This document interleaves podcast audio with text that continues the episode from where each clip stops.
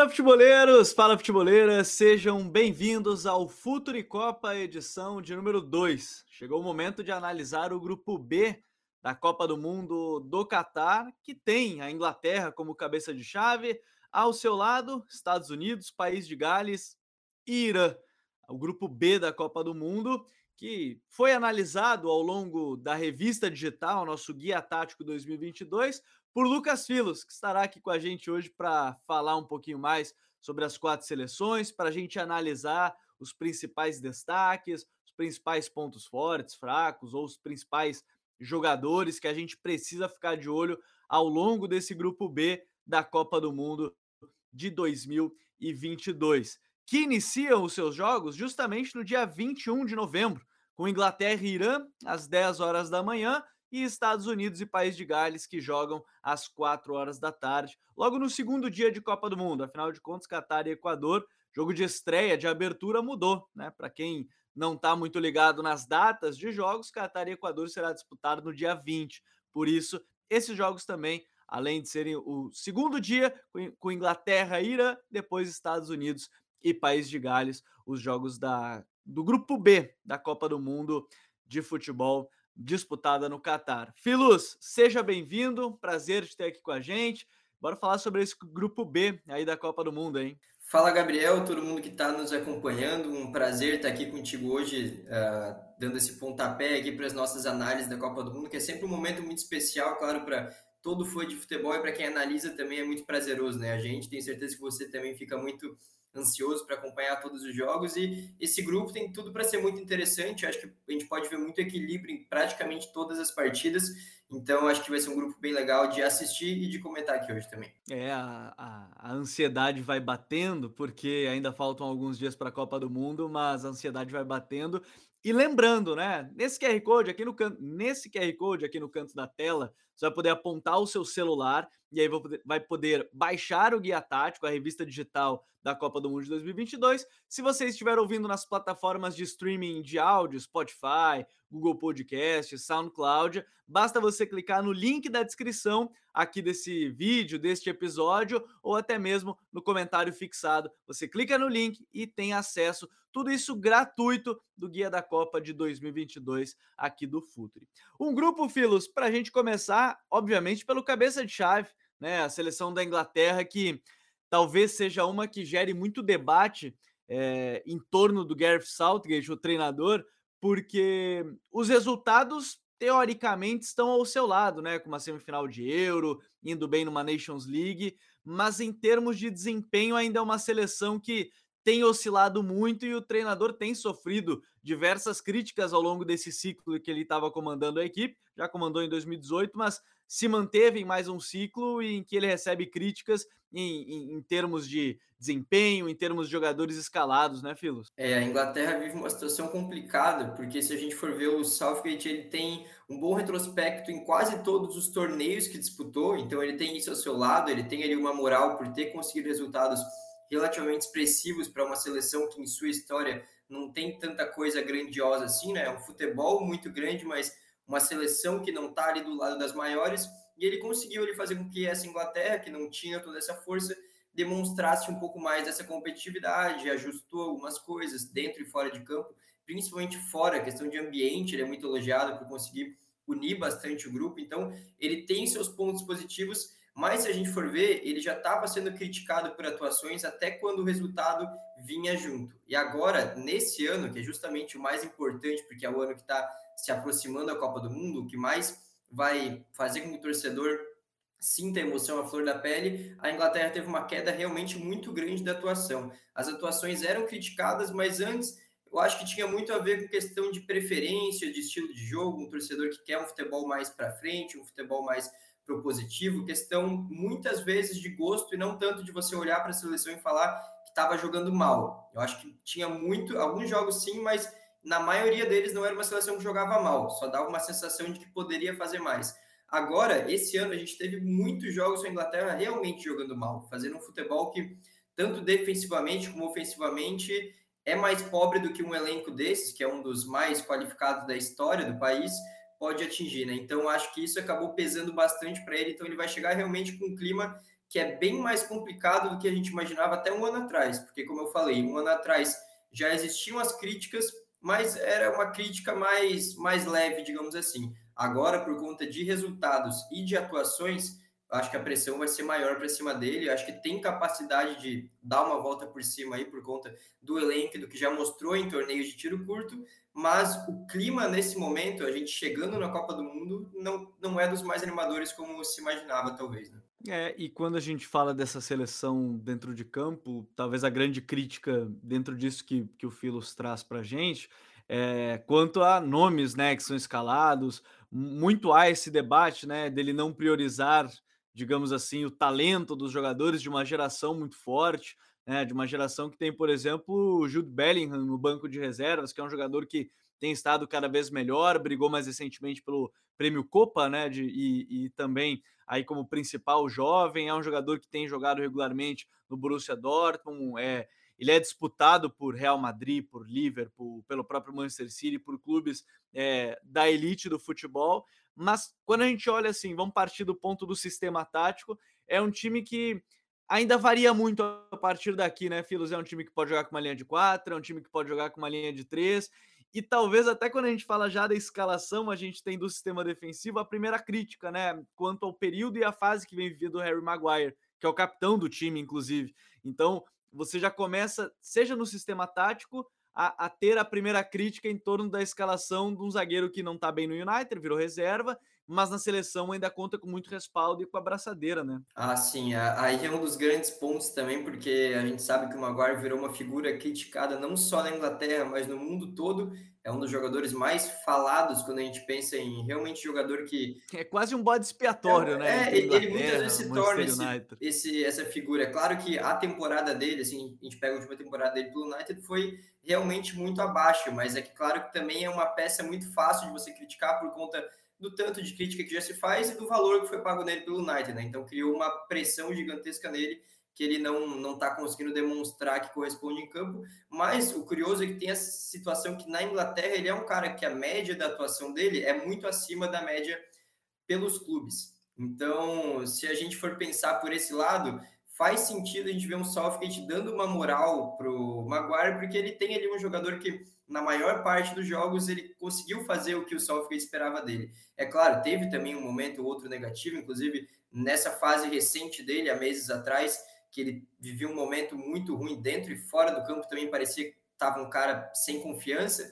Ele teve, teve falhas e teve jogos ruins, mas se a gente tirar esse momento e pegar um apanhado geral do Maguire na seleção inglesa e assistir todos os jogos e tirar esse nome dele, que às vezes o nome coloca esse peso, a gente vai ver que é um zagueiro que fez boas atuações pela seleção. Então, acho que assim, vai ter uma pressão. Se ele errar em algum jogo, vai ter uma situação assim do Southgate ser muito criticado por uma insistência em um jogador que boa parte da torcida quer que ele tire. Mas nesse momento, se a gente analisa realmente as atuações do Maguire pela seleção, é um jogador que ele que, que a gente entende o porquê de ele ter esses créditos, esses créditos como treinador, né? Fica como curiosidade, inclusive, foi o vice-artilheiro né, da seleção inglesa nas eliminatórias. 12 gols para o Harry Kane, 4 para o Maguire, 3 para o Bukayo Saka. E a gente já vai falar do Harry Kane, porque acaba sendo uma das principais lideranças técnicas e também é, como líderes desse elenco, Filos. Mas uma estatística que o Futuri Pro separou e tá na revista Tática, é, na revista digital do Futuri, e me chamou muita atenção, é que a seleção inglesa é a seleção que mais finaliza é, numa distância próxima do gol, né? 15,6 metros, ou seja, e até tem como, é, como retranca no texto a queima-roupa. É um time que cria muitas oportunidades, né? Seja dentro da área, como é, tem essa estatística bem interessante, mas é um time que consegue criar muita oportunidade ao longo das partidas. É, é um time que tem jogadores moldados para isso, mesmo que talvez essa questão que você falou, né, do desempenho, é, ou que a gente veja em algum momento não seja o melhor desempenho que nos agrade ou que agrade o torcedor que está assistindo, mas é um time que cria muita oportunidade de gol, querendo ou não. Ah, sim, é um time que se a gente pega realmente a média do trabalho do Southgate, ele conseguiu ter primeiro uma consistência defensiva muito grande, Esse ano a gente viu uma queda nesse sentido, mas ainda assim é um time que teve uma consistência defensiva grande e nos momentos que ataca ele consegue muitas vezes em jogos eu percebo que ele pode não passar os 90 minutos atacando, mas ele tem alguns momentos do jogo, seja 20 minutos no primeiro tempo e 20 no segundo, ou algo do tipo, que ele consegue um volume de jogo muito grande e muitas vezes é nesse momento que ele faz o gol, faz um, faz dois, às vezes até três. E aí essa consistência defensiva que se criou ao longo do tempo faz com que a Inglaterra consiga segurar muito resultado, né? É um time que ele meio que tenta fazer uma gestão de jogo inteligente, claro, na visão do Sófocles, né? Aí, como a gente já falou, é, gera muita crítica, gera muita, uh, muita discussão mesmo, né? Às vezes não tem um certo ou errado, mas questão de preferência, mas é um time que consegue atacar em momentos, ele consegue pegar ali, parece que eles têm um momento que eles sentem que é a hora de atacar um pouco mais, tentar explorar um adversário que eles sentem alguma fragilidade, e é nessa hora que eles fazem o resultado. Então, com o elenco que tem e jogando dessa forma, dá para imaginar a Inglaterra vencendo muitos jogos, mesmo que se ela for criticada por alguma escolha de escalação, por alguma preferência, por alguma questão mesmo que a gente já conhece muito bem, ainda assim é um elenco que tem condição de ganhar de praticamente todo o adversário se tiver um dia inspirado. Na né? Inglaterra, agora ela não está sendo colocada tão acima como favorita como talvez a gente imaginar, imaginasse,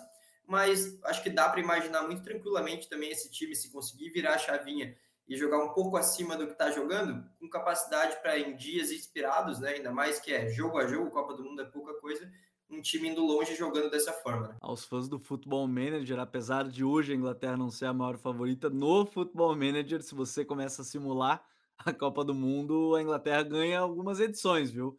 É, acho que foi o Vitor Canedo que publicou e, e postou 50 anos de, é, 50 Copas que ele fez o teste, a Inglaterra ganhou mais de 10 entre essas 50 tentativas. Pelo menos é, em termos, para ficar como curiosidade para quem estiver acompanhando, é, é, é, legal. E Filus, o que, que você considera, assim, quando a gente fala da seleção inglesa atacando, a, a, o ponto mais forte? Porque você tem um Bukayo Saka, que é um, um dos principais destaques jovens, não só é, da seleção, mas também do próprio Arsenal, tem assumido cada vez mais responsabilidade no time do, do time do Arteta. Muito legal observar ele durante o documentário né, na Amazon All or Nothing do Arsenal. Mas você tem no próprio banco de reservas, que acaba sendo uma arma para a equipe ao longo da, da temporada, né? Um Foden, um Grealish, você tem aí o Bellingham que a gente já citou, é, mas o que, que você considera a principal arma ofensiva que a gente vai precisar ficar de olho na Inglaterra nessa Copa? Então, eu acho que a principal arma ofensiva da Inglaterra, ela é até um, um outro ponto que é muitas vezes criticado, mas até pela forma que o Southgate trabalha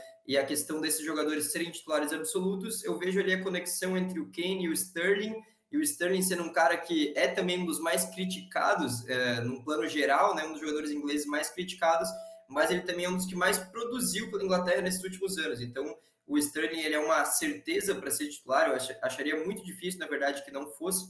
Então, o torcedor até já fica conformado com essa questão, mesmo aqueles que têm outras preferências.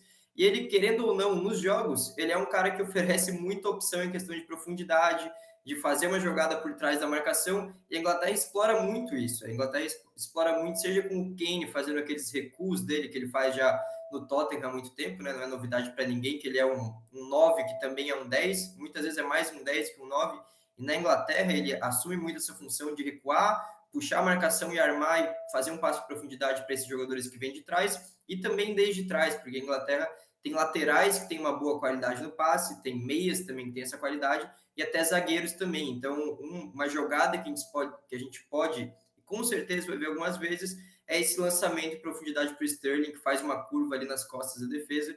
E isso, querendo ou não, faz com que a Inglaterra, pelo menos, tenha alguns momentos de perigo quase que garantidos nas partidas. O Sterling é um cara que é muito criticado também por ele não ser dos mais precisos, os mais eficientes. Às vezes ele precisa de muitas chances para marcar em alguma, e isso é um fato isso é o que acompanhou ele em toda a carreira, praticamente. Mas, ainda assim, é um jogador que, que costuma criar condições perigosas para o time. Então, eu colocaria esse como algo mais certo de a gente ver. Como eu falei, tem torcedor que tem outra preferência. Nem gostaria que ele fosse titular, mas a gente imaginando o time pelo que ele é, eu acho que isso seria a principal tendência. Mas aí, claro, como você falou, tem um banco de reservas que acho que pode ser ponto-chave também se o Southgate souber explorar, né? Tem muita gente de qualidade e com certeza vão ter algumas partidas que o torcedor vai pedir tal jogador mais cedo, vai criticar alguém que está em campo, sabendo que tem alguém de altíssimo nível no banco, né? Então ele tem que saber usar essas armas. É de fato uma seleção muito talentosa e, e corroborando o que o Filos falou do Sterling, é bem interessante que ele é um dos atacantes que tem a maior média de dribles das equipes que estão na Copa, das 32 seleções.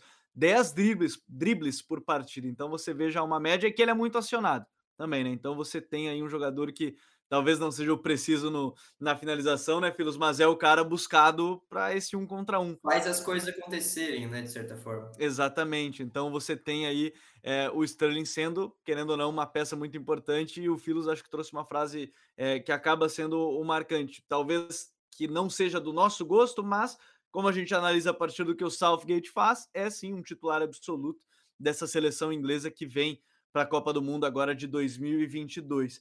E vai enfrentar, Filos, para quem estiver acompanhando, inclusive, esse podcast, essa live, deixa aquele like aqui no YouTube, compartilha com os amigos, se estiver ouvindo no Spotify, manda para eles, discute, comenta aqui para gente, fala o que, que você está achando da Copa do Mundo e não esquece, né? Seja na descrição desse episódio, seja no comentário fixado, ou no QR Code que está aqui no canto da tela, você pode baixar diretamente no seu celular ou baixar para o seu computador o Guia Tático, a revista tática com a análise das 32 seleções que disputam a Copa do Mundo de 2022, que iremos atualizando, né? Porque era lançado no dia 7 de novembro, depois no dia 15 tem atualização aí sim com todas as convocações. Mas a seleção da Inglaterra, Filos, ela enfrenta o Irã na Copa do Mundo na abertura, né, obviamente, né, o primeiro jogo, e, e assim, o Irã ele acaba se tornando uma incógnita, bem como você trouxe no texto, sem dar tantos spoilers, mas que traz pelo menos uma certeza que é o treinador, o retorno do Carlos Queiroz, que ficou muito marcado até na Copa de 2018 pela retranca, entre aspas, que ele montou, né? Aquela linha de seis que ele acabou montando no jogo contra a seleção da Espanha, né? Num, num time que era muito sólido defensivamente e buscava uma vez que outra é, contra-ataques. Será que a gente pode esperar isso de novo do Irã? Um time que, é, com pouco tempo da chegada e do retorno do Carlos Queiroz, não deu para ver muita coisa, mas se a gente se basear em 2018, talvez seja o caminho, Filos? Ah, eu acho que deve ser o caminho, porque se a gente for pensar até com um tempo muito grande para trabalhar, ele ficou muitos anos na seleção em sua primeira passagem, essa já era a tendência, já era a preferência dele. Acho que ainda mais agora com pouquíssimo tempo para trabalhar, ele teve só uma data FIFA e a convocação nem era dele, ele só adicionou mais dois jogadores ali, mas ele não teve muito, não estava muito por trás daquela convocação. É difícil a gente imaginar mudando muita coisa e provavelmente ele vai ir porque ele conhece mais, né? O que ele já viu que deu certo na seleção, esse estilo de jogo dele, um estilo que busca acima de tudo competir, né? Não pensa em posse de bola, em volume de jogo, nada disso, é é se manter no jogo durante os 90 minutos e em algum momento tentar fazer o resultado e foi esse estilo justamente que fez o Irã dar um salto aí no mundo das seleções. Né? O Irã era uma seleção que a gente não comentava muito por um bom tempo, ninguém dava muita bola, mas agora já se tornou uma seleção que a gente se acostumou a ver em Copas. Né? Então, está indo para sua terceira consecutiva. Então, acho que dá para esperar também um time que já tem uma experiência, uma, uma sabedoria do que fazer nesse tipo de jogo. Por isso que, se a gente analisa a qualidade técnica de cada jogador, faz um mano a mano ali entre cada seleção, o Irã talvez seja uma das que está mais abaixo mas em nível de competitividade, de experiência, talvez o Irã esteja em uma das maiores também em questão coletiva, em questão de ser um adversário complicado de enfrentar. É isso que o Carlos Queiroz vai tentar novamente, não tenho muita dúvida disso, e acho que a partir disso dá para a gente imaginar que não vai ser um adversário fácil para esses times, porque se a gente parar para pensar, o país de Gales é um time que não tem muita facilidade assim em criar, a Inglaterra, a gente falou, ela tem um bom volume de jogo em alguns momentos, mas ela também já demonstrou dificuldade contra adversários que se fecham muito bem. Então a gente pode ver, vai ver esse cenário acontecendo nessa partida, dá para praticamente cravar. E os Estados Unidos também já é uma seleção que é de muitos altos e baixos. É difícil a gente prever exatamente qual vai ser o jogo dos Estados Unidos em algum determinado jogo. Então, é, eu acho que o Irã tem capacidade para complicar para essas três equipes. É claro, pela questão da qualidade técnica ser mais abaixo, a gente pode, em algum momento do jogo, o negócio é, degringolar e o Irã perder para um resultado confortável. Mas a gente imaginando agora, eu vejo uma, um Irã competindo assim de uma forma que talvez surpreenda quem, quem não acompanhou né, essa seleção. É, ainda mais, e a gente vai falar um pouquinho sobre, sobre essa questão depois é, da briga por uma vaga, é, querendo ou não, num grupo que pode ser muito equilibrado, justamente, com exceção talvez da Inglaterra, o Irã competir já seja esse, esse pontapé inicial que o Filos traz. E, e é bem interessante é, dentro desse jogo coletivo, porque quando a gente olha, por exemplo, os artilheiros do time e nas próprias eliminatórias, nas eliminatórias foi um time muito dominante. Né? Em 18 jogos foram 14 vitórias, fez, fez 49 gols, sofreu só 8. Né? Claro que nem era o time totalmente do Queiroz, até porque ele assumiu nos últimos, meses. Aí você tem o Asmun, que é o líder do ataque com 10 gols marcados, os pontas né, sendo peças importantes marcando gols, principalmente o Med Taremi, né, que está muito bem no Porto, inclusive com sete gols, sendo vice-artilheiro. Esse jogo coletivo é muito legal de observar que, mesmo um jogador como o Taremi, que é um ponta agressivo, que faz muitos gols no Porto, em alguns jogos até jogou como nove, mais adiantado, Filos, eles chegam a, a, ficar na linha dos laterais na fase defensiva para proteger esse time, né? Sim, é um time que faz de tudo realmente para limitar os espaços do adversário. E acho que dá para a gente imaginar em algumas partidas essa linha de quatro, provavelmente o time comece num 4-3-3, algo do tipo, ela às vezes se torna numa linha de 5 e às vezes em uma linha de 6. Então, dependendo do adversário que enfrentar, eu imagino talvez esse cenário contra a Inglaterra acontecendo, ele se fechar dessa forma e os pontas, então, que são jogadores que são bem ofensivos em seus, em seus times, não tem nenhuma, nenhuma vergonha, nenhuma relutância em voltar, até porque eles sabem que para o Irã competir, eles precisam fazer alguns sacrifícios, né? Não é como tá em algum clube, às vezes, que joga de uma forma mais uh, mais propositivo. O Irã vai jogar dessa forma e para isso precisa de algum sacrifício dos jogadores. Então, o que acontece nesses momentos é que muitas vezes os laterais, que já têm uma função mais defensiva, se tornam quase que zagueiros, eles fecham ali em quase quatro zagueiros dentro da área para cobrir muito bem esse espaço e isso faz com que eles bloqueiem muitos chutes. Então, você torna um time que, mesmo se você tem a qualidade técnica, tem um volume e posse de bola, você chega na entrada da área e tem meio que quatro zagueiros bloqueando chutes e ainda o goleiro. Então, são cinco jogadores para você passar, e às vezes em um dia isso não acontece. E aí, esses pontas, então, eles fazem essa cobertura dos lados, para os laterais não terem que sair bastante e dar essa brecha. E daí, o que reforça bastante, quem tem que reforçar bastante o trabalho são esses, meio, esses meias, né? Porque aí são três meias que tem que fechar muito bem quem tá fechar muito bem o espaço de quem está na frente desses jogadores de defesa. Então, é uma, um ponto chave ali é saber como esses meias vão trabalhar em questão física também, porque exige bastante deles. Mas, claro, a gente pensando também já no ponto de vista de resultado, eles podem precisar de gols, né? Às vezes pode até ser que passem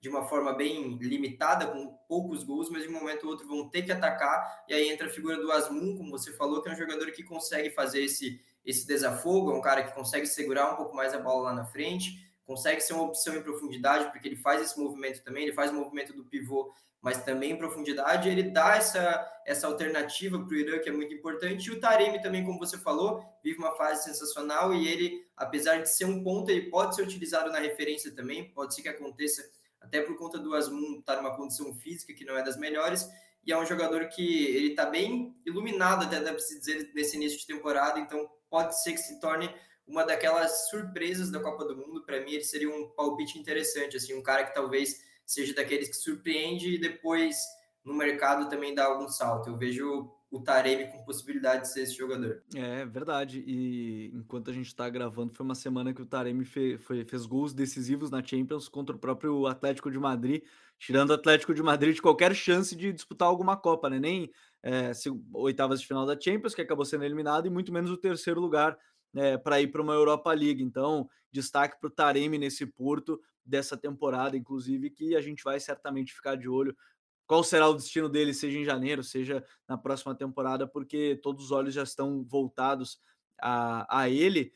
Agora, dentro disso, a gente tem um grupo que bastante equilibrado. E aí, ao seu lado, ao lado do Irã, a gente vai falar de País de Gales e Estados Unidos, e o País de Gales vai para sua segunda Copa do Mundo. Né? A estreia foi lá em 58, né? vai para sua segunda Copa do Mundo. Uma pena que a gente não pôde ver Ryan Giggs comandando, ou melhor, Ryan Giggs jogando uma Copa do Mundo. Ele estava para comandar né, a seleção, se envolveu em algumas questões extra-campo e acabou deixando né, a seleção do País de Gales. E aí a gente tem ele, Gareth Bale, e que o Filos traz com um título muito interessante é, dentro do, da revista tática, defesa, transição rápida e Bale.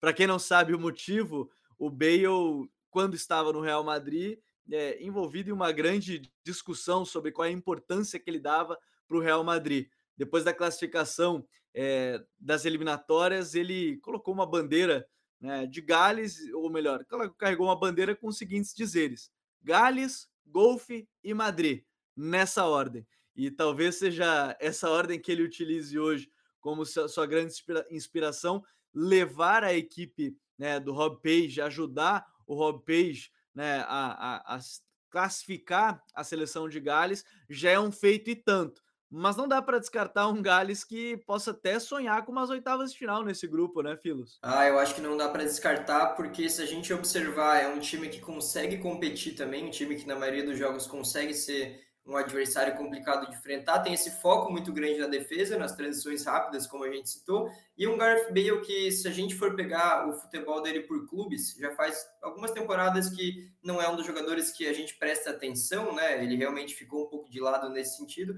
mas por seleção ele ainda é um dos melhores. Se a gente pega um futebol e resume ele ao futebol internacional de seleções, o Bale com certeza é um dos mais produtivos, um dos mais constantes e um cara que se dedica muito pela seleção. Então, a, como você falou, aquela faixa, aquela bandeira foi muito polêmica, mas ela foi de certa forma verdadeira, porque pela seleção é um cara que demonstra realmente muita vontade de fazer alguma coisa e qualidade ele tem de sobra, né? Apesar de já viver um momento diferente da carreira, ele ainda é um cara que tem muita qualidade em torneios como esse, de tiro curto, que ele vai ter ali três jogos para tentar fazer alguma coisa para chegar em umas oitavas de final, que já seria algo muito marcante, eu não consigo destacar é, não consigo descartar, porque o Bale, querendo ou não, ele segue sendo um dos jogadores mais qualificados de uma Copa do Mundo. É um cara que ele não está nesse patamar agora, mas em questão de momento, pode ser que ele decida jogos que outros não consigam. Então eu vejo no País de Gales uma chance de ser uma surpresa nessa Copa do Mundo, ou pelo menos dentro desse grupo, né, se classificando, chegando nas oitavas, aí é ver quem será o adversário também, mas é um time que tem muito espírito de equipe também. É uma questão, acho que tem até a ver com essas equipes ali, uh, País de Gales, Irlanda também, que disputou até o final, são, são seleções que têm um espírito coletivo que é muito visível. Dá para ver que esses jogadores eles se, se desdobram muito em campo e o Bale é um desses caras, e o Bale, que é um cara conhecido até por ser meio que uma estrela, um cara que a gente poderia imaginar, talvez vendo por cima, que não teria essa postura, mas pelo contrário, tem uma postura muito elogiada pelos torcedores, por comissão técnica, tudo. E o elenco em si é um elenco que, apesar de não ser dos mais brilhantes, tem jogadores que já estão muito acostumados com vários jogos de, de um bom nível, então não são jogadores assim que são fracos. Então, acho que o País de Gales, com esse jogo que como a gente falou, é focado em defesa primeiro, um time que com certeza vai focar em não dar muito espaço para o adversário, depois na transição rápida e muitas vezes em confiar no brilho do Bale. Dentro desse, dessa estratégia, eu acho que tem possibilidade de passar da fase de grupos, porque, como a gente já falou também, provavelmente quase todos os jogos desse grupo, talvez tirando os da Inglaterra, mas provavelmente até um ou outro da Inglaterra vão ser bem competitivos e decididos no detalhe, né? Eu acho difícil a gente imaginar nesse grupo jogos muito diferentes disso. Então, dentro desse cenário, o País de Gales tem um dos grandes diferenciais que é ter um craque dentro de campo, né? Então, acho que talvez isso conte bastante a favor. E que deu um susto né, nas últimas semanas no, numa lesão que ele sofreu no Los Angeles Galaxy, mas tá tudo bem com o Bale né? Tá tranquilo, vai vai para jogo. Agora, é, é, até interessante que Gales é mais uma das equipes que vai jogar com três zagueiros, provavelmente, ao longo dessa Copa do Mundo.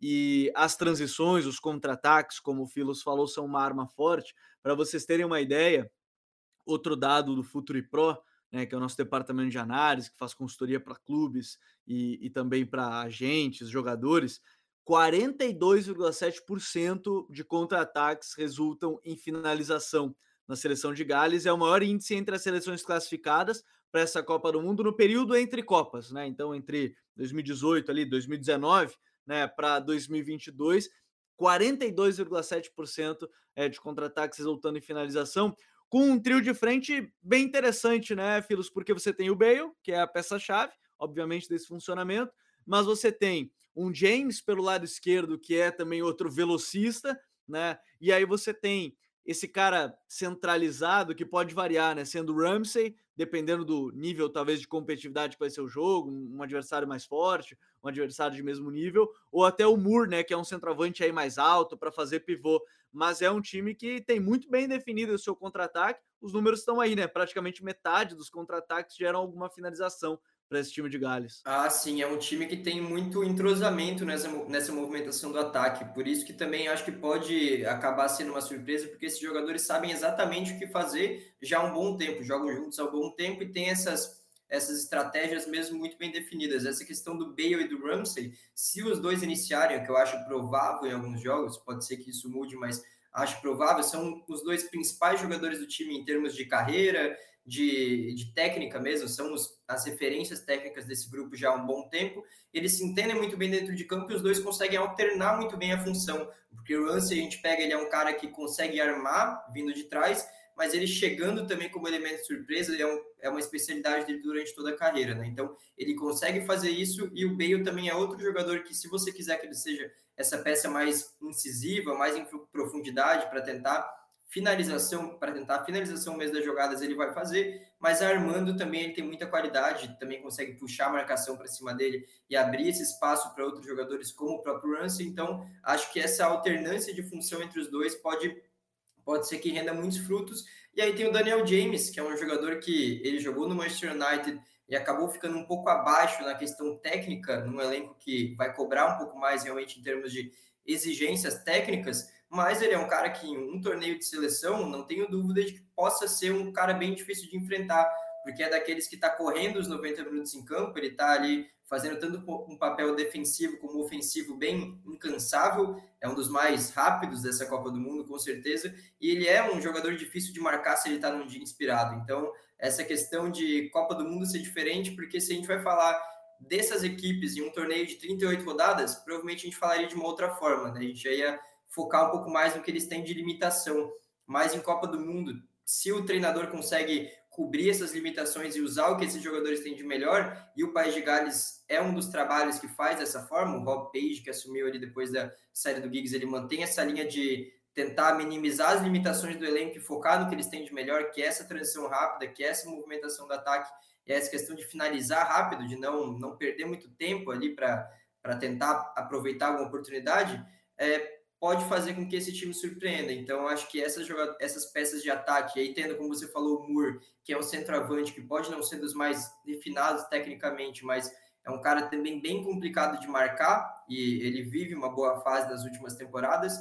É, pode ser que, que seja uma surpresa por conta dessas peças. Também tem a bola parada, que é uma, uma jogada forte da, do País de Gales. É, e, e, esse time, assim, tendo essas variações e possibilidades, para quem acompanhou a caminhada de, do País de Gales naquele, nas eliminatórias para chegar né, na reta final ali é, de classificação, naquela na repescagem, vai se destacar provavelmente o goleiro Hennessy, né, que foi talvez o grande salvador do time no último jogo para garantir a classificação. E talvez esse seja um ponto também a, a, a se observar, né? Um torneio de tiro curto, dependendo da, das atuações de um goleiro, de um próprio atacante que vai fazer os seus gols, né? O Hennessy acabou se tornando uma peça muito forte da equipe ao longo, né, seja do ciclo e principalmente nos jogos decisivos da equipe para classificar, né, Filos? Ah, sim, é um jogador que ele também, ele já está numa fase mais avançada da carreira, assim como o Ramsey, assim como o Bale, ele é uma referência desse grupo, mas está numa fase avançada da carreira, por clube já não é mais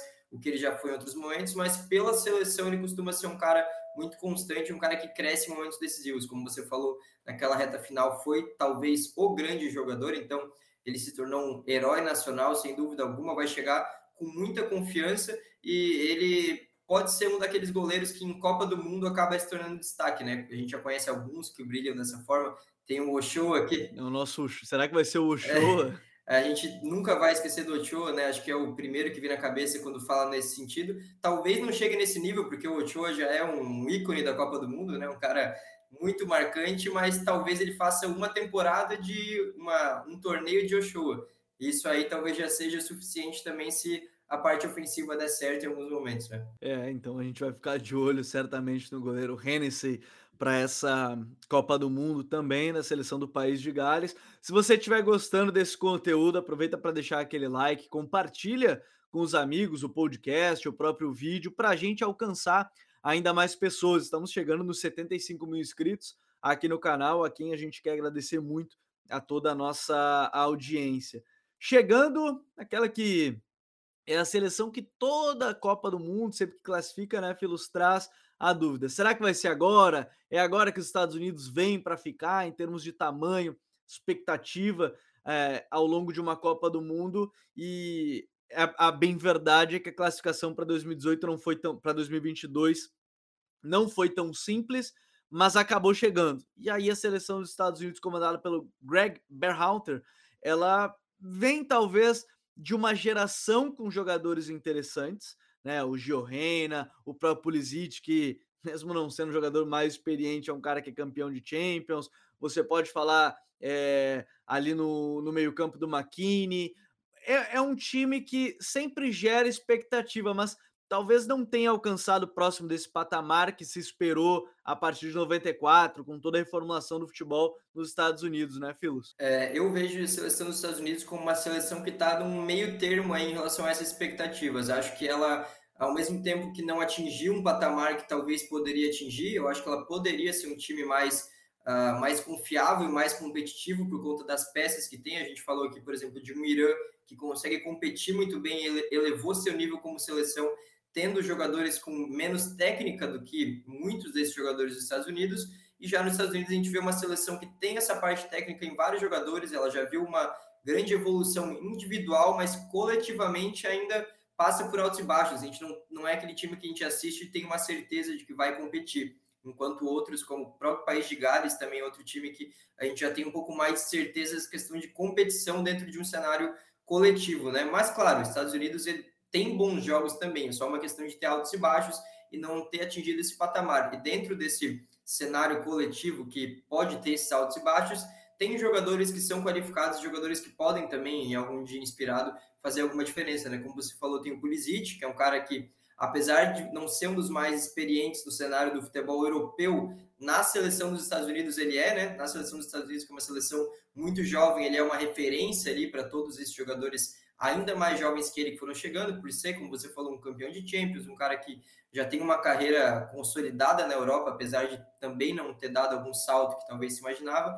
Então tem esse jogador que pode fazer a diferença. Tem jogadores que agora estão em bom nível em Premier League, em campeonato italiano, em campeonato espanhol. Na Premier League a gente tem dois exemplos, no caso o Adams e o Armstrong, que são dois meias que têm uma intensidade muito grande, que encaixam muito bem no que o Berhalter quer, que é um time que pressiona muito em todos os momentos do jogo. Ele usa muito aquela questão da estratégia do pressing como, uh, como uma arma ofensiva e defensiva ao mesmo tempo, né? Para evitar que o time chegue muito perto da sua meta, mas também para tentar recuperar a bola em posições mais avançadas e fazer um ataque mais direto. Então, acredito que a gente vai ver a tônica dos Estados Unidos seguindo essa linha. E tem jogadores que encaixam nesse sentido, como eu falei, Adams, Aronson tem o próprio McKinney, que é um jogador também que tem uma participação sem bola, que é muito grande desde que surgiu lá no Schalke, então é um cara que se encaixa muito bem nesse sentido. Então, ele tem peças que ele vai conseguir utilizar dentro do que ele quer. Mas a gente observando os jogos, é uma seleção que demonstra muitos altos e baixos e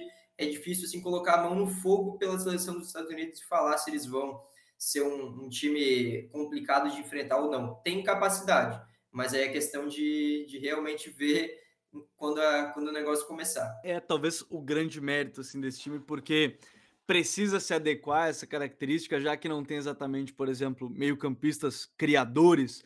Né? A gente cita o McKinney como grande expoente ali, como meia, como volante que cria. Você tem o Gio Reina, que pode ser é, mais adiantado como meia atacante, mas não é exatamente um armador.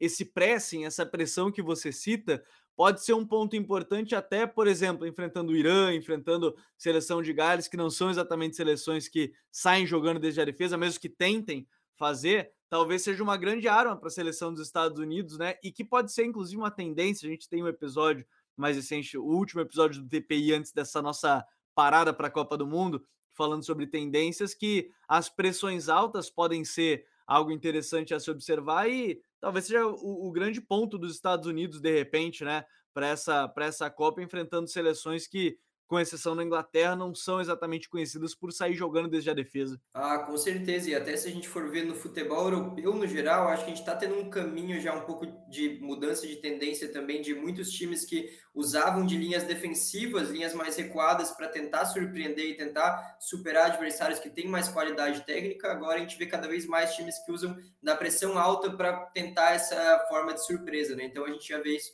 no cenário dos clubes e talvez isso seja transferido para a Copa também. Por isso que vai ser muito interessante acompanhar, e como você citou, talvez se torne uma tendência, e se isso realmente fizer uma diferença na Copa do Mundo, que com certeza pode fazer, os Estados Unidos é um dos times que, em seu trabalho mesmo, em seu dia a dia, eu acredito que seja um dos que mais trabalhou esse tipo de coisa, um dos que mais treinou esse tipo de situação, de pressionar numa linha um pouco mais alta, ou nem que seja uma linha tão alta assim, mas ali num bloco médio ser um time muito agressivo, que tenta não dá muita tranquilidade para quem está armando as jogadas, e talvez numa Copa do Mundo isso realmente faça diferença, né? É uma questão de, às vezes, até uma mudança de, de cenário. Se numa Copa do Mundo de 2014 e 2018 se destacou o jogo do Irã, que é um jogo mais retraído, que ele já baixa as linhas um pouco mais rápido do que a seleção dos Estados Unidos deve fazer, talvez agora a gente esteja caminhando para um cenário onde essas linhas um pouco mais altas, essa pressão mais alta dos Estados Unidos seja o que faça a diferença, né? Talvez os dois também, né? Porque futebol é não tem uma não é uma ciência exata, mas talvez seja uma questão da tendência estar tá mudando os Estados Unidos dentro desse sentido ser, ser um time a ser observado. É, é verdade, tem muita curiosidade e, e é claro que quando a gente fala desse grupo, a gente pode falar desse equilíbrio, Filos, e, e aí a gente começa a, a pensar, bom, quem é que pode classificar, quem é que pode é, passar de fase. Talvez seja o nosso lugar comum dizer que a Inglaterra deve passar dentro desse grupo, grupo pela qualidade técnica dos jogadores, pode não viver o seu melhor momento, mas tem um time melhor, tem um banco de reservas bem interessante. E aí a gente começa a falar de uma briga por uma segunda vaga dentro desse grupo entre Estados Unidos, entre País de Gales, entre Irã, e particularmente, não sei como é que você vê, mas tô com a impressão que Gales pode ser uma seleção que chega para para ir mais forte. Por, e, e, aí eu digo isso porque eu vou voltar numa frase que você falou dos Estados Unidos, que talvez os Estados Unidos esteja nesse meio termo, né, da expectativa que se criou para o que poderia chegar, para o que tem em mãos. E, e, o país de Gales começou a crescer e, e, se manteve, né, num nível interessante em termos de desempenho. Claro que vai depender, por exemplo, da, de como vai chegar fisicamente o Bale para a Copa do Mundo, mas tô com uma impressãozinha aí que Gales pode chegar numas oitavas nesse grupo, hein, Filos? Esse, esse seria o meu palpite também. Inclusive, já há algum tempo eu comento sobre essa seleção, que eu acho que a gente sempre pensa em qual vai ser a surpresa da Copa do Mundo, né? Uma coisa que a gente faz todo ano de Copa, e para mim a seleção do País de Gales pode ser, pode ser que não seja também por ser um time que tem claras limitações, mas eu acho que assim, dentro desse grupo, o que ele tem de diferencial é que ele tem uma questão coletiva muito bem encaixada e tem um craque, tem um jogador que pode fazer diferença que é o Bale e por seleção ele já mostrou que ele faz a diferença muitas vezes. Então, não seria exatamente uma surpresa se o Bale decidir partidas, é algo que ele está acostumado a fazer pela seleção. O Irã, por exemplo, tem um senso coletivo muito grande, tem um desempenho realmente como equipe que é bem elogiável normalmente, ainda mais sob o comando do Carlos Queiroz, que agora voltou, mas não tem talvez essa referência do nível que é o Bale, um cara para decidir os jogos tem bons jogadores ali como o Taremi, como o Asmun, mas não é esse perfil de ser o, o craque, né, o cara do time, como o Bale está acostumado a ser. E os Estados Unidos, ele até tem bons jogadores tecnicamente, tem talvez mais do que o Irã e o próprio país de Gales, mas ele acaba demonstrando assim muitas inconsistências durante o jogo que eu acho que pode ser que façam a diferença e detalhes fazem total diferença em, em três jogos, né? Então eu acho que observando questão e somando coletivo com ter algum diferencial, eu me aposta seria no País de Gales para ser essa, esse segundo classificado também, mas todos eu acredito que tem uma chance. Acho que vai ser um grupo bem, uh, bem equilibrado. É, você pode deixar seu comentário, mandar para a gente, marcar qual é a sua opinião de quem, quem serão os classificados para essa Copa do Mundo nesse grupo B, que tem Inglaterra, Irã, Estados Unidos e, e a seleção do país de Gales. Então você pode deixar nos comentários para a gente debater um pouquinho mais sobre isso. Para mais informações, Filos, está tudo lá no guia, né? Obrigado mais uma vez por ter estado aqui com a gente no Futuri Copa 2. Ah, valeu, Gabriel. Eu que agradeço. Valeu a todo mundo que acompanhou a gente aqui hoje. Vai acompanhar também uh, o nosso trabalho no guia e também, claro, o nosso trabalho aqui durante toda a Copa do Mundo, né? Muito conteúdo para todos. Inclusive, quando eu entrei definitivamente no Futuri, fui lá na Copa de 2018 e foi um grande prazer. E agora, de novo, aqui numa cobertura de Copa, que é sempre um momento muito especial para todo mundo, né? Então, tamo junto, é isso aí. É, e como é bom ter o Filos no nosso time, uma caminhada que a gente já tem lembranças, né, da Copa de 2018, com as lives, com os próprios, com os próprios textos no Guia Tático. Para quem quiser né, baixar o seu sua revista tática com análise dos 32 times, o link está na descrição desse episódio ou no QR Code aqui na tela. E a gente agradece mais uma vez a todos que nos acompanharam. Esse é o Futuri Copa 2 mais um episódio analisando os grupos da Copa do Mundo. Desta vez, falamos aqui do grupo B, com Inglaterra, Estados Unidos, Irã e País de Gales. Nós voltamos no Futuro Copa 3 aí sim para analisar o grupo C. E você pode acompanhar dentro aqui dessa playlist aqui do lado, né, que você vai acompanhar o guia tático da Copa do Mundo também em vídeo aqui no YouTube. Um grande abraço para todo mundo e até a próxima. Tchau.